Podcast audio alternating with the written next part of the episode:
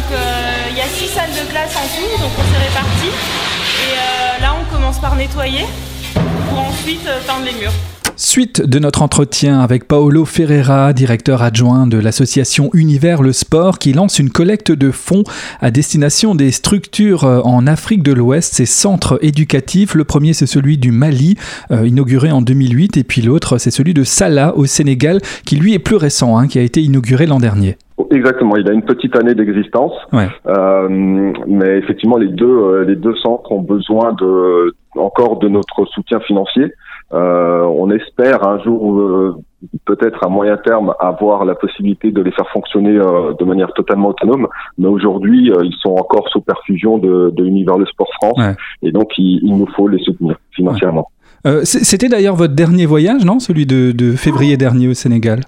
Exactement, c'est le dernier voyage qu'on a pu qu'on a pu faire. On est parti avec un groupe de, de particuliers pour aller ben, participer à la vie de l'école au Sénégal. Euh, à savoir ben, s'occuper des enfants, euh, les emmener prendre le petit déjeuner, euh, les, leur préparer le, repas de, de, midi, le repas du soir, les emmener faire du sport, leur proposer des activités de bricolage et participer à toutes les activités qu'il y a au centre, à savoir s'occuper des poules, des vaches, du, des champs que nous avons. ce sont des activités que nous essayons de développer pour participer à l'autofinancement de, de l'école. Ouais. Et vous logiez dans l'école même, hein, c'est ça? Absolument, avec nos enfants, euh, avec euh, avec toute la toute la promotion que nous avons là-bas. le groupe a, logé dans au sein de l'école et on, on, vit en totale immersion. À chaque voyage, c'est un peu le, le, principe de nos voyages, c'est euh, vivre en totale immersion dans la culture locale. Donc c'est soit vivre au sein de nos écoles, soit vivre dans des familles d'accueil. lorsque nous allons rénover une école d'un village, dans la famille, euh, dans une famille d'accueil. Euh, chaque participant euh, est accueilli par une famille du village. Ouais. Donc ça, c'était en février dernier, février de 2020.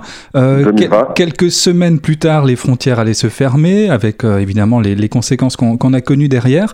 Comment vous avez géré vos activités pendant toute cette période? Ben écoutez, on a mis en, place un principe que que je que j'ai mis en place sur tous nos voyages solidaires, puisqu'il y a cette ce changement de culture, ce changement d'espace, etc. Donc le maître mot, c'est euh, on s'adapte. Et eh bien là aussi, on s'est adapté euh, en France et on a suivi les recommandations gouvernementales, on a suivi les évolutions des euh, autorisations à pratiquer ou pas certaines activités.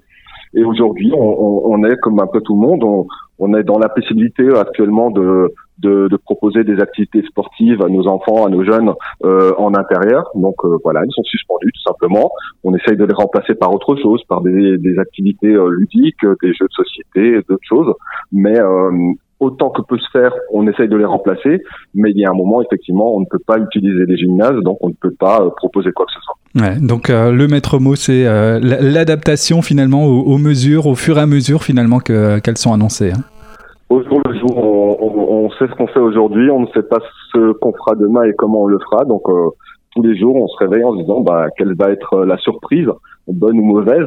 Est-ce qu'on peut retourner dans les gymnases Est-ce qu'on peut plus Est-ce qu'on peut euh, euh, remettre en place certaines activités Est-ce qu'on doit suspendre d'autres activités Voilà, on, on s'adapte et on, on, fait avec, mais on essaye de, de garder bien entendu cette état d'esprit positif et, et, cette dynamique positive même si ça fait euh, un moment que ça dure et que certaines jours, certains jours, c'est pas forcément évident.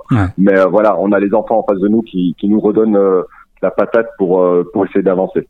Et malgré tout, euh, Univers le Sport a continué à accueillir de, de nouveaux euh, collaborateurs hein, pendant toute l'année 2020 euh, et a continué à diversifier toutes ses activités.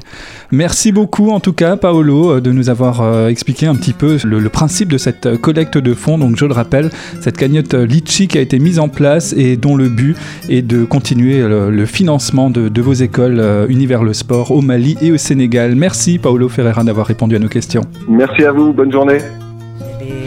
visite. Oui, des amis me rendent visite. Je suis très contente. Je suis fière.